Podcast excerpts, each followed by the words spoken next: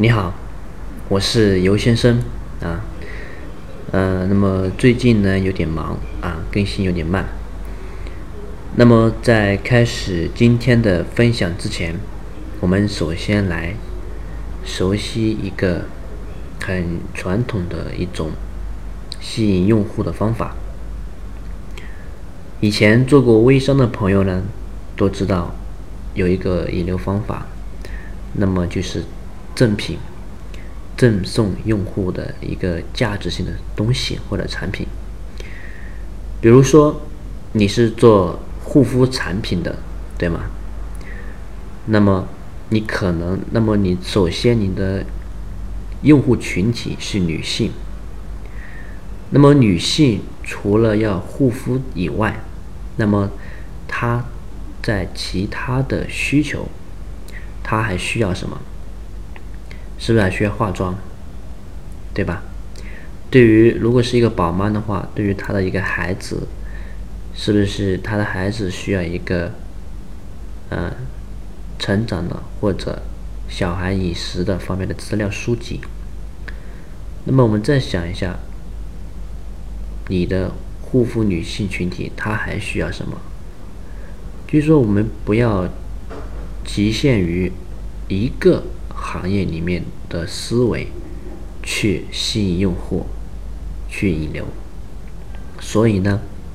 今天给大家的一个分享的商业营销案例，就是如何通过一个免费洗车的一个活动，还能赚大钱的。那么有一个商业广场、商业商场公司开发商就举行了这么一个活动，免费洗车啊。真的就是全程免费洗车，那么他们的一个赚钱点呢，肯定不是在免费洗车这个点。免费洗车不但不赚钱，而且还要怎么样？还要亏钱的，对吗？但是我们站在这个商场的角度去思考问题，商场。一个商场如果要存活下去的话，或者说要有收益，要生存下去的话，它的一个精准人群是什么？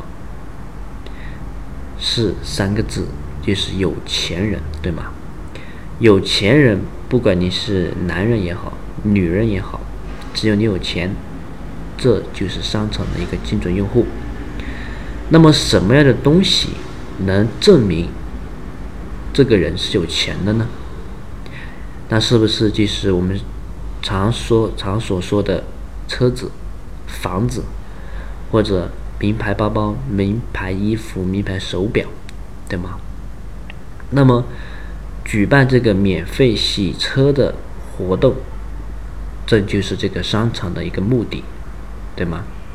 那举办免费洗车，他需要自己开一个洗车店吗？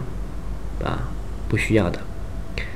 商场可以直接跟洗车店老板合作，洗车店老板合作，怎么合作呢？就跟老板谈，你举行一个免费洗车的活动，然后这个洗车的活动的费用由我们来出就可以了。那么对于老板而言，第一个没风险，第二个没有资金的一个付出，对吗？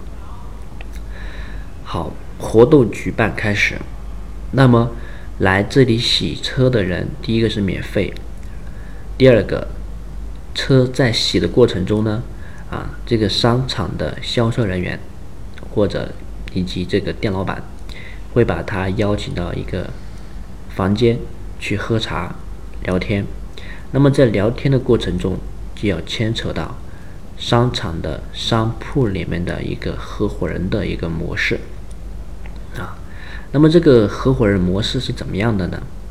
很简单，商场里面有几百上千的一个商铺啊。首先，商铺呢是任由这个车主选择。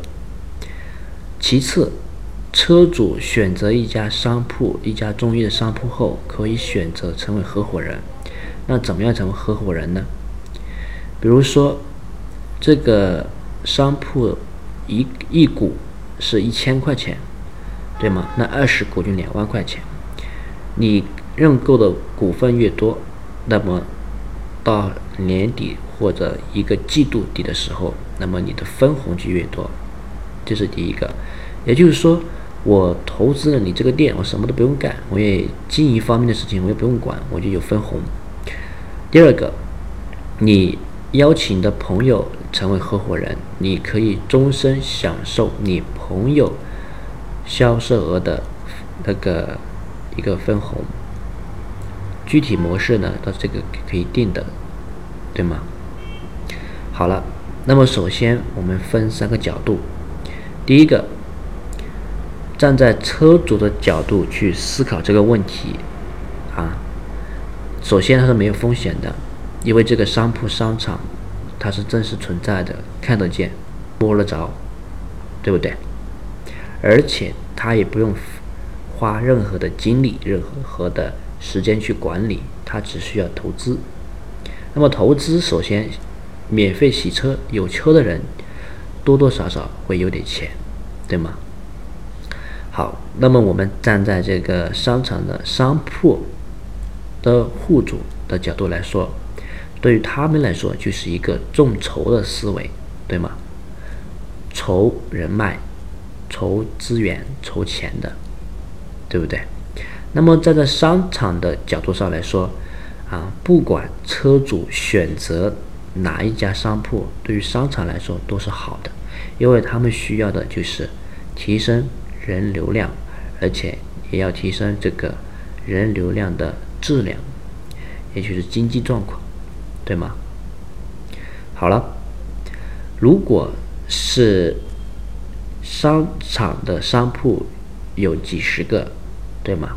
每一个都有拥有几十个合伙人的话，那么整个商场就拥有几几百个、几百上千个合伙人。